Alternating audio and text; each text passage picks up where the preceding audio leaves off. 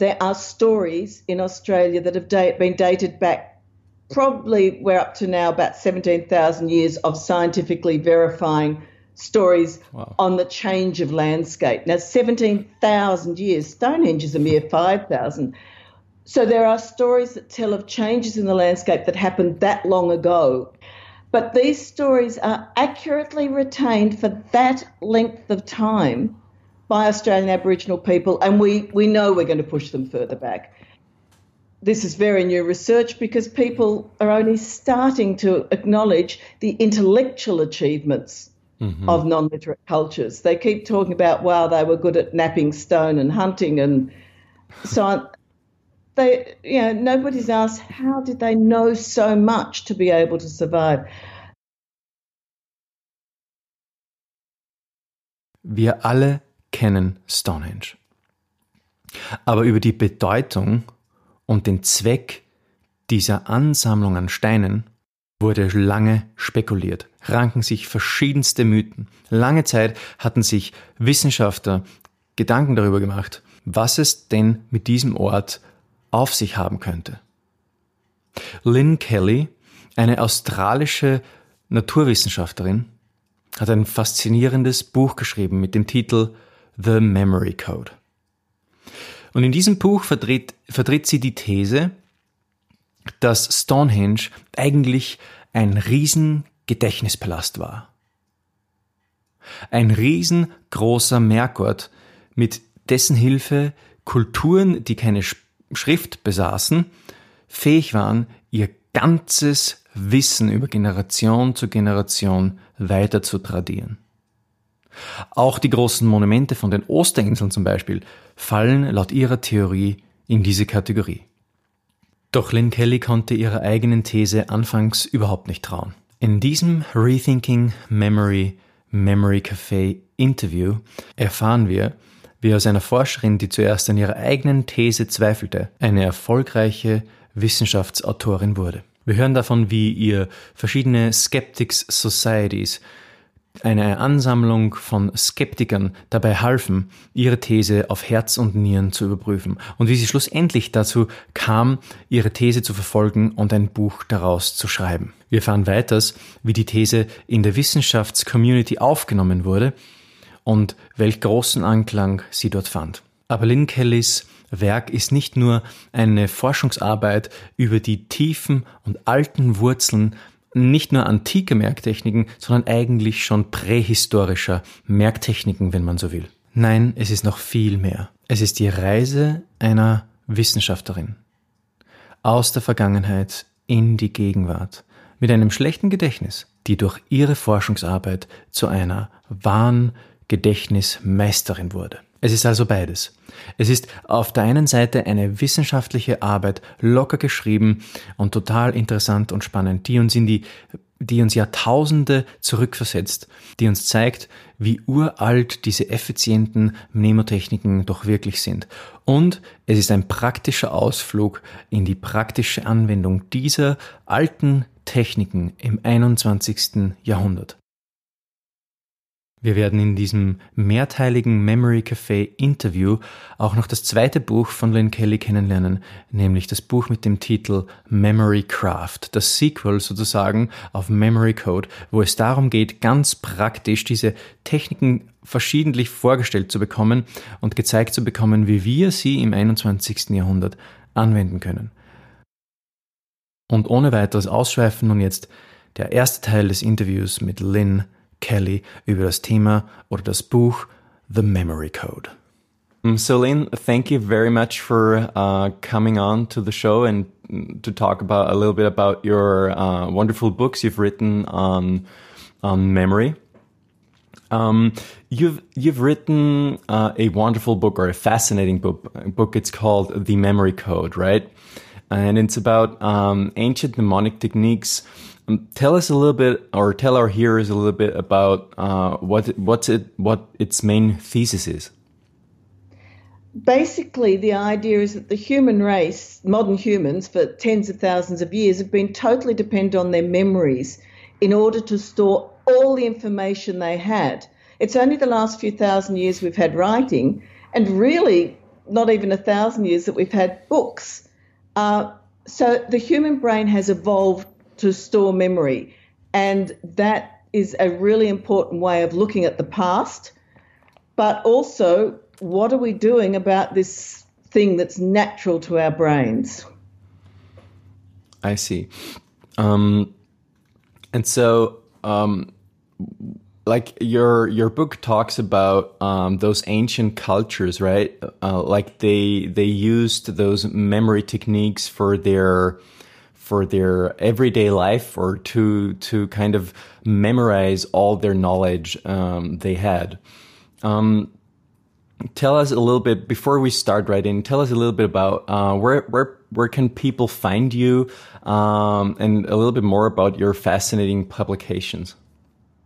The easiest way to find me is to Google my name, L Y N N E K E L L Y, and you'll get straight to my website, and that's the easiest place to find me. My books are in all um, bookshops, you know, Amazon Book Depository, and all those online shops, as well as real shops.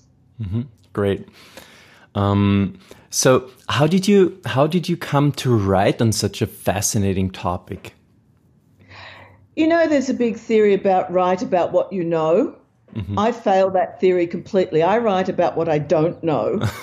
uh, and my big failure all my life has been memory. I've always had a very bad memory, natural memory.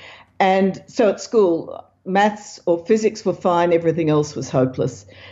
So when I started looking into the way Indigenous cultures know about animal behavior and that, I realized it wasn't just the mammals and things. This just happened to be the book I was theoretically going to write. It's never got written. Uh, they were memorizing vast numbers, hundreds and hundreds of animals, not just the big things like I'm here in Australia, kangaroos and things, mm-hmm. but all the invertebrates and all the reptiles and amphibians and a lot, hundreds of animals. And I started saying, but hang on, I can't remember half a dozen of them. and they're naming the lot and telling you all about them. And my thesis, that book got derailed to a question how the hell are they doing that? and that started me. I had a um, scholarship to the La Trobe University here in uh, Victoria, in Australia, to write a book, and my publisher, Allen Unwin, wanted it on animal behaviour. And if you looked at that behaviour, knowing about how Indigenous cultures um, look at the animals. Would I see more in the behaviour? Yes, of course I would. It was a lovely one that should market well. And I was given a creative writing scholarship as a science writer, which is a bit weird.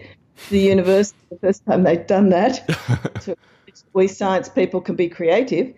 And to write that book. And then I derailed the whole thing by these questions and then derailed it even more by saying, hang on, this explains a whole lot of the monuments and objects from pre literate or non literate cultures.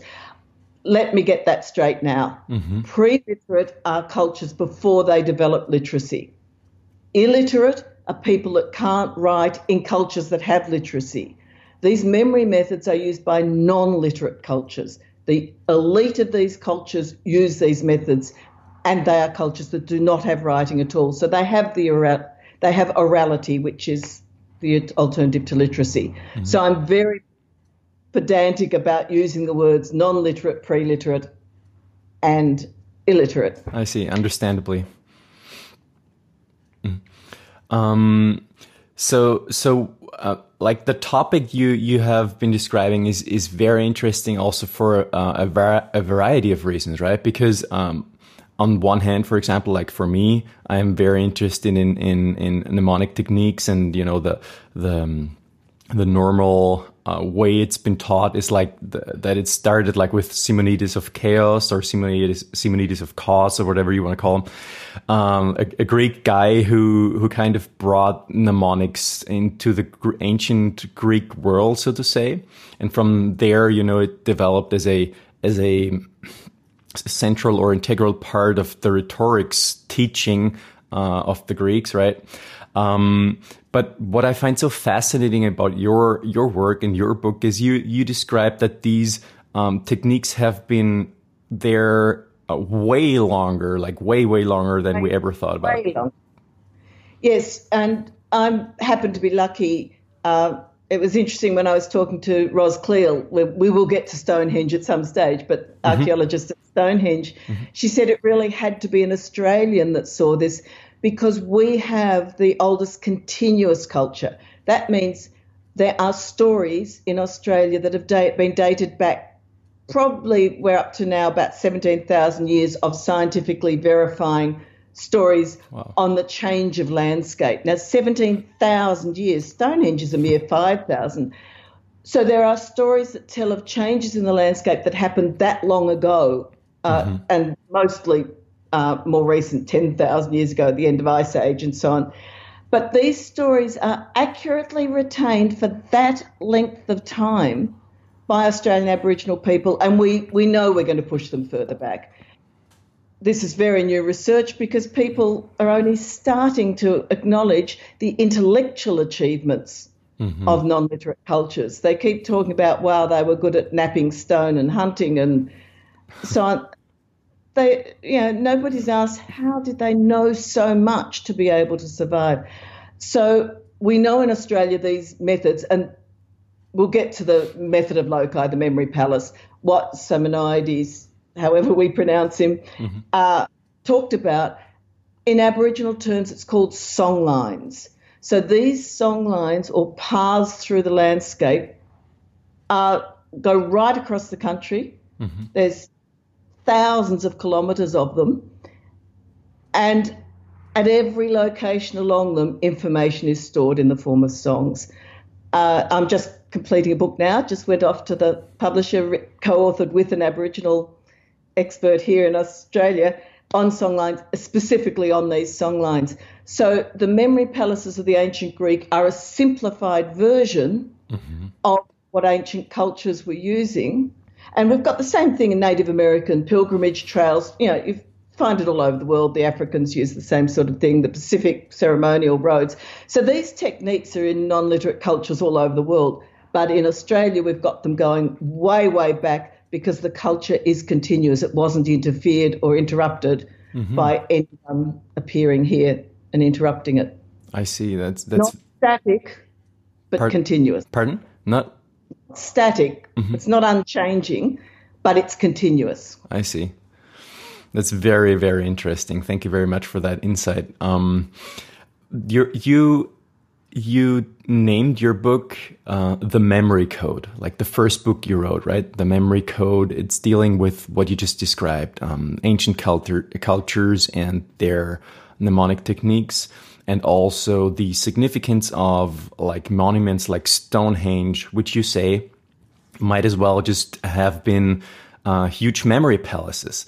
Exactly. Yeah. So, um, for some readers or for some listeners, maybe this may sound a little bit strange. You know, the memory code, it, it brings up associations with uh, books like, you know, um, the Bible code or whatever, where, where people, uh, or authors would speculate about, uh, about hidden meanings in the Bible. You know, one, one can only entangle if he reads that specific book, right? So it, it kind of like, um, brings up associations with very speculative uh, writings.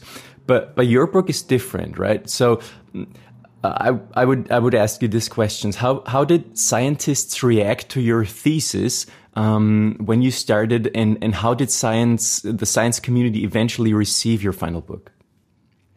Uh, scientists have been rapt in everything I say because I use scientific method. My background is my first degree is engineering my master's, now I've got postgrad in computing. It really is an information systems theory. Mm-hmm. These memory palaces are memory uh, devices. Um, it's just the data's all in memory. The, so we're just getting the structure mm-hmm. and not the data. So they're variable length memory. Uh, oh, what do you call them? My brain stopped. Um, databases. Okay. database. It's not old age. It's just me. So they're variable length databases mm-hmm. without the actual data because that's all stored in memory. So because I'm very rigorous in using memory in scientific techniques, There has been no problem with the mem- uh, scientific community at all. In fact, if you've got a radical theory, your best friends in the world are the skeptics. so I'm a foundation member of the Australian Skeptics, but I'm also involved with American and British. So when I got this crazy idea about that Stonehenge was a memory palace, and there's a lot more, a lot of evidence to go with that, not just some big stones. Mm-hmm. Uh, I didn't believe it myself. For the first 10 minutes, I was wildly excited. And then I decided, this is ridiculous. If you've thought of this, why hadn't somebody else? So I went to the Victorian skeptics mm-hmm. and said, I've got this crazy idea. I've got a PhD thesis I'm supposed to be doing, and I can't stop thinking about this. This is what I'm going to argue. Can you please knock it down so I can get back to work? and so I gave them all my arguments in advance so they could do the research, and some of them really put some effort in. And we had that debate, and they gave me all the questions. They polished my theory. I, uh, the Australian skeptics and Victorian skeptics, I did five different presentations to them as it developed, and they knocked it as hard as they could. And in the end, I had no knockers left. So skeptics, who these uh, uh, scientific people, are really good at asking the hard questions and forcing you to be scientific about it. Mm-hmm. So I used them. And I and lots of scientific people, I had no problem whatsoever. But that's because that's the language I speak. Mm-hmm. It's great. It's a it's a funny and, and great approach. it's lovely. Very useful people. Mm-hmm. Exploit them. Exploit them. well, the Fortean Society in, in England, I spoke to them when Memory Code first came out, and they've just asked me to do some more. Um, and they had people that were really ready to have a go at me. So, and which is what I asked for. Mm-hmm. And um, they ended up loving it too, and they're less extreme, hardcore skeptic. Mm-hmm. So these organizations are very useful and stacked full of scientists. That's great. so tell us a little bit about your like how did you conduct your research um, after after that skeptic onslaught so to say and your survival of it right um, yeah. how then did you go about conducting your research and uh, what were your findings well, for the first three years of it, I still didn't believe it. Self doubt almost destroyed me. Hmm. So I kept both topics going.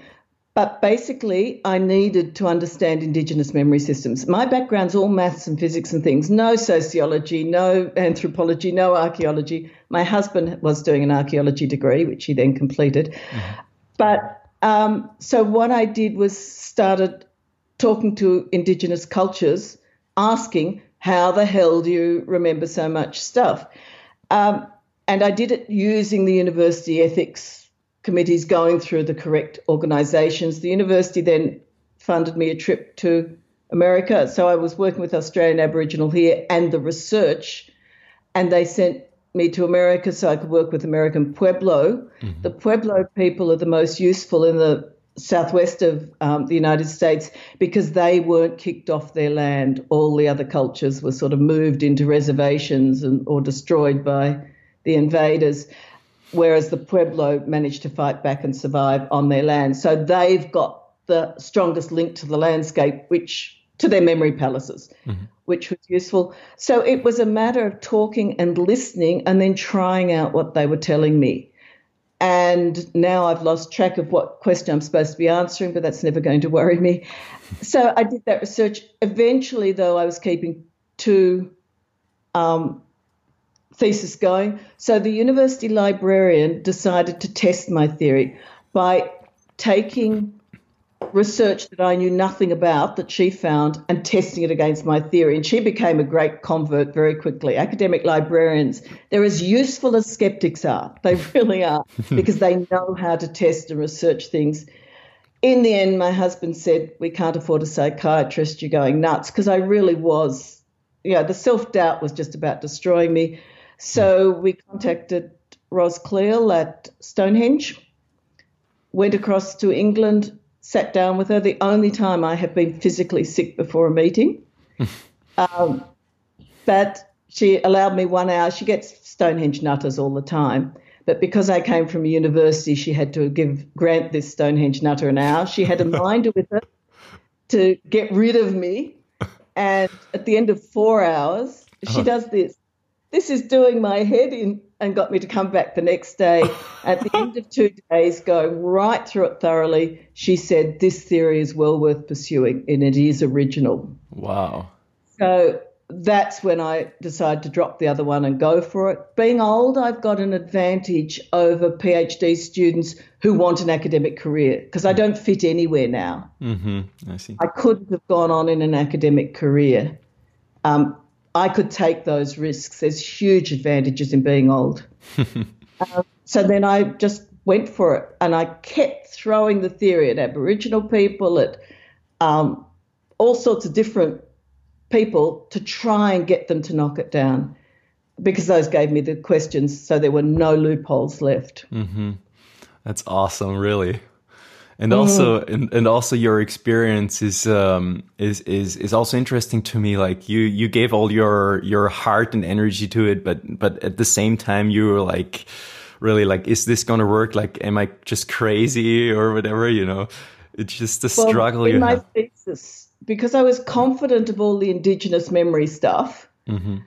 um, I did the thesis in two parts the indigenous memory stuff and then the application to archaeology. And it's not just Stonehenge, it was Easter Island and, and Chaco Canyon and particular places around the world.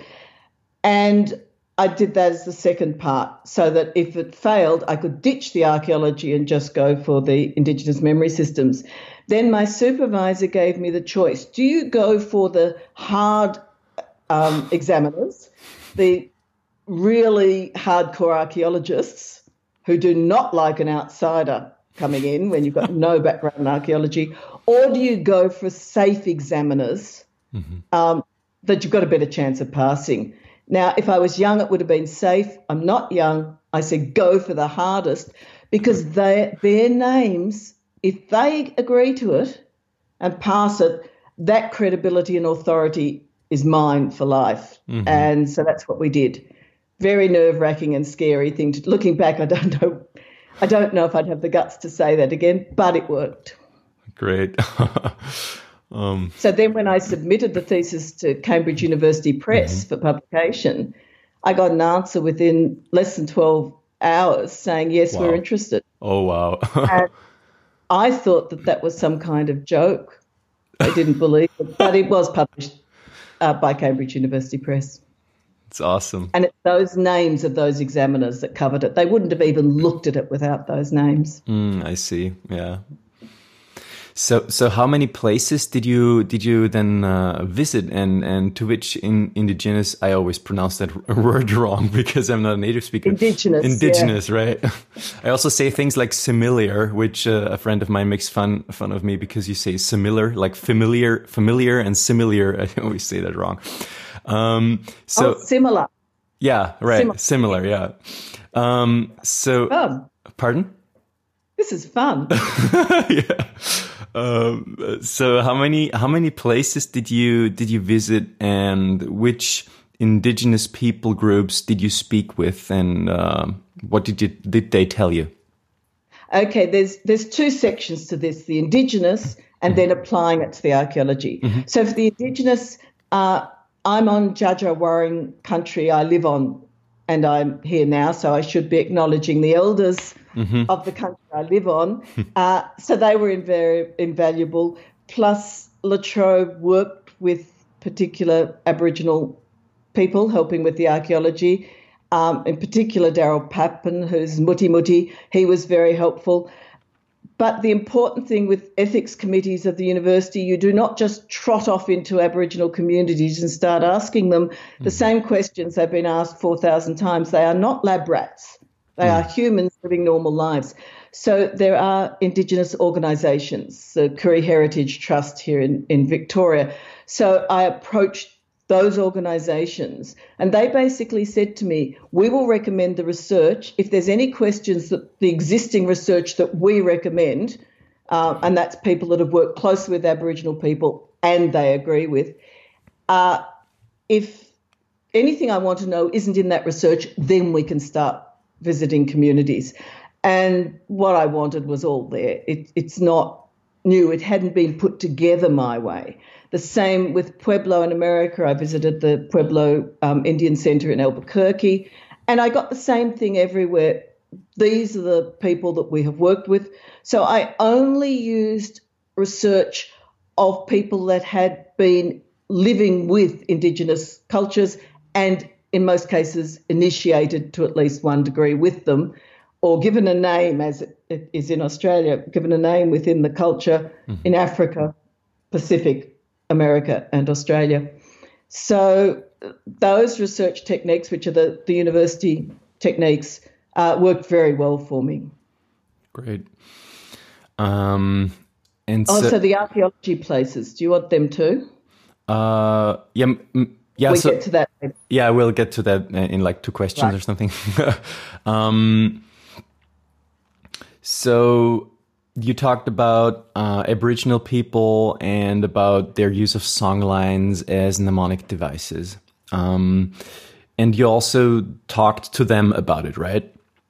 Uh, Absolutely. What what evidence, um, other than let's say um, personal testimony, is there uh, that points into the to the direction of those monuments uh, that were that they were indeed indeed huge memory palaces. Right. I'm going to give you my technical stuff now because mm-hmm. as a mm-hmm. scientist, mm-hmm. it's important that I have a set of criteria that can be falsified. That's the basis of science theory. Mm-hmm. So, as a result of working with the indigenous cultures, and even though I glimpsed this was Stonehenge and so on fairly early on, I couldn't go down there till I'd set the set of criteria. And I found that there were 10 indicators that a ceremonial space or that a monument within an Indigenous culture was used for memory, for knowledge transfer. The first is that there needs to be a strat- no stratification within the society. As soon as, so non literate cultures are egalitarian in mm-hmm. everything except knowledge, but they share everything. So as soon as you get burials with particular um, wealth goods, mm-hmm. you're through this stage. You've got into the, a much bigger society where memory will be split up between specialists. We can go on for ages for that. But the work I'm doing on these memory techniques are a stratified society with no individual wealth. Mm-hmm. And all these monuments around the world, Stonehenge has burials, but they're later, not mm-hmm. from the very, not at the very beginning with individual wealth. They might have burials, but not with wealth goods. Number two is that they have public and restricted ceremonial sites. So there has to be a sign of restriction. Now, if you're going to keep knowledge accurate for 7,000, 10,000 years, mm-hmm. uh, Chinese whispers effect get rid of accuracy in what, five minutes? yeah ridiculously long. And the reason it works is that they keep knowledge restricted.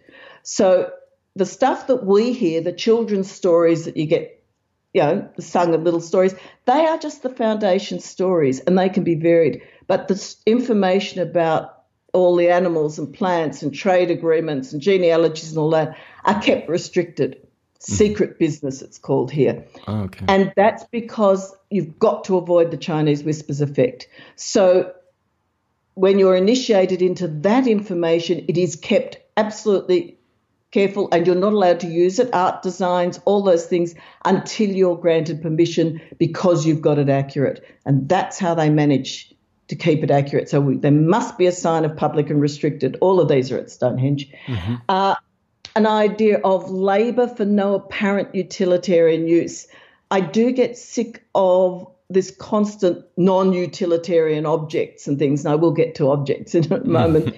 uh, they did not spend a million work hours building Stonehenge for no utility or just for worshipping gods or whatever. By mm-hmm. the way, indigenous cultures don't tend to have gods. They mm-hmm. will have characters and that, but they're not gods that they worship. So, uh, labor, there is a utilitarian use, it's knowledge. And mm-hmm. that's what been acknowledged. That there needs to be an order, a distinct order for the memory palace. Mm-hmm. Uh, if I find a single stone stone arrangement from the Neolithic or post arrangement that does not have a clear order to it, that they're random, then the theory falls apart. Mm-hmm. and I've looked at a thousand of them and there's not one, and I've never found one. So I had to have falsifiable stuff in there. Uh, indig- uh, decorated objects we're going to get to because once you start me on those, I won't shut up. But they're called enigmatic decorated objects. And Indigenous cultures all use them. I'm holding things. Here's an example, the one we'll get to, the African Lukasa. Mm-hmm. All cultures uh, use handheld objects as memory devices, so they need to be in the archaeology, and they are. Uh, an imbalance of trade because knowledge is traded. So you'll get places, in particular, say Poverty Point in, in Louisiana was one of the main ones, that goods are coming in, but we can't see what's going out. That's because they're knowledge centres. Ceremonial centres are knowledge centres. So they're trading, just like a university does. Mm-hmm. They're trading goods for money. Uh, there had to be astronomical alignments because you can't retain a ceremonial cycle and a calendar for all the stuff without them. It needs to reference the landscape because that's part of memory palaces. Acoustic enhancement is hugely important in ceremonial stuff to make it memorable. And rock art, if you happen to be in the right place, art is a major memory device. So I had these 10 um, very clearly specified and falsifiable criteria. I expected nine or at worst eight. Some places you can't have rock art because there aren't rocks. Mm-hmm. That's very interesting. Thank you very much for this very uh, thorough and yet fast introduction in your scientific approach. It's really, really very if interesting. don't approach it like that, it's just a waffly theory. Pardon me? if you don't approach it with a set of very specific criteria, you've got a waffly theory. Mm, right. And um, the science people would never accept that. I see. Mm-hmm. Um, so, like you said, monuments like Stonehenge or um, Easter Island, the Easter Island statues, um, they were memory palaces. So that's a very interesting idea or a very interesting theory. And you've also given us the meat now. You've, you've, you've kind of laid out what the scientific criteria are to, to show that they actually are, are, are memory palaces. Um, so honing in or, or focusing in on the um, particulars of how to use such a uh, such a big place as a memory palace would be very interesting, like for for our uh, listeners as well, because I, I would imagine, like also for me, you know, it's like you know we use memory palaces for for learning things, and we kind of are used to our homes to use or or uh, routes out of outside of our homes and whatever. But like how how in the world if I picture uh, Stonehenge just for for a little moment. Like, how in the world are are, are huge huge piles of rocks, so to say, uh, are being used specifically as a memory palace? In der nächsten Episode geht's weiter mit dem zweiten Teil des Memory Café Interviews mit Lynne Kelly über das Buch The Memory Code. In diesem zweiten Teil wird's noch spannender. Jetzt bewegen wir uns von der wissenschaftlichen Materie in die Praxis. Wir schauen uns an, wie diese Techniken funktionieren und lernen trotzdem noch etwas über den Hintergrund dieser faszinierenden, Jahrtausenden alten Techniken kennen. Im Teil 3 und Teil 4 dieses Interviews mit Lynn Kelly wird dann ihr Buch Memory Craft vorgestellt und dort sprechen wir ganz besonders über die Anwendung dieser Merktechniken im 21. Jahrhundert, ganz besonders auf das Schulsetting. Also wenn du zum Beispiel ein Lehrer bist oder selbst gerade in der Schule, hier spricht Lynn Kelly über ihre reichhaltige Erfahrung in der Anwendung mit diesen alten Merktechniken im Schulsetting. Das solltest du auf jeden Fall auch nicht verpassen. Wenn du Interesse an den Büchern von Lynn Kelly gefunden hast, dann klicke einfach auf die Episodenbeschreibung. Dort findest du Links zu den einzelnen Büchern The Memory Code und Memory Craft.